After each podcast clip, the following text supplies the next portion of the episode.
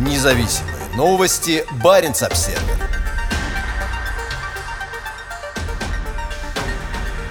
Некоторые из самых грязных российских рек протекают недалеко от границы с Норвегией. Однако экологическая ситуация на одной из них улучшается комплексных ежегодных докладах о состоянии окружающей среды, публикуемых Министерством природных ресурсов, неоднократно говорилось о плачевном состоянии некоторых рек Мурманской области. По данным министерства, некоторые из самых загрязненных рек и озер Российской Арктики находятся на территории Мурманской области. И за последние годы ситуация не улучшалась. Наоборот, в 2020 году число случаев серьезного загрязнения региональных водных путей увеличилось на 36% по сравнению с 2019 годом, говорится в последнем отчете. Экземпляр документа есть в распоряжении Баренц Observer.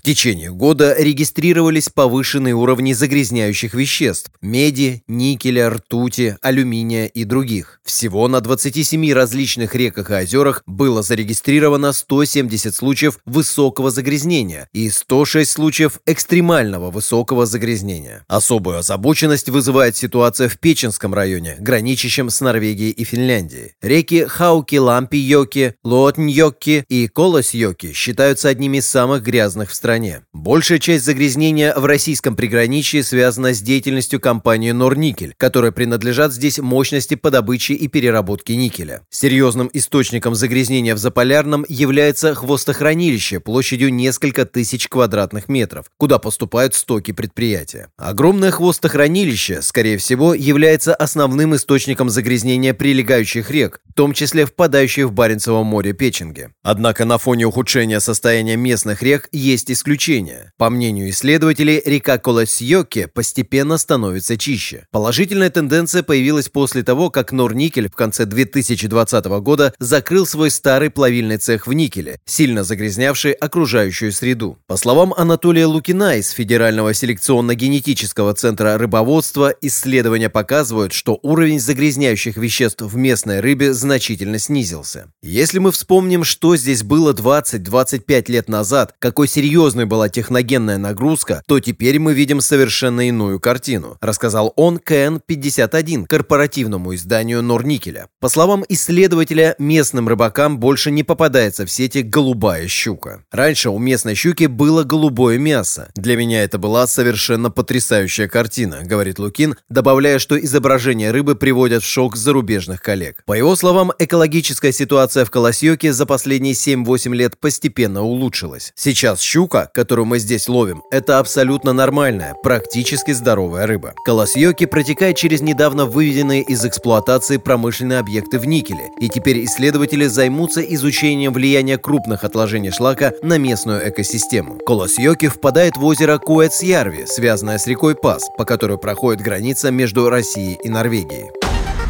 Независимые новости. Барин обседный.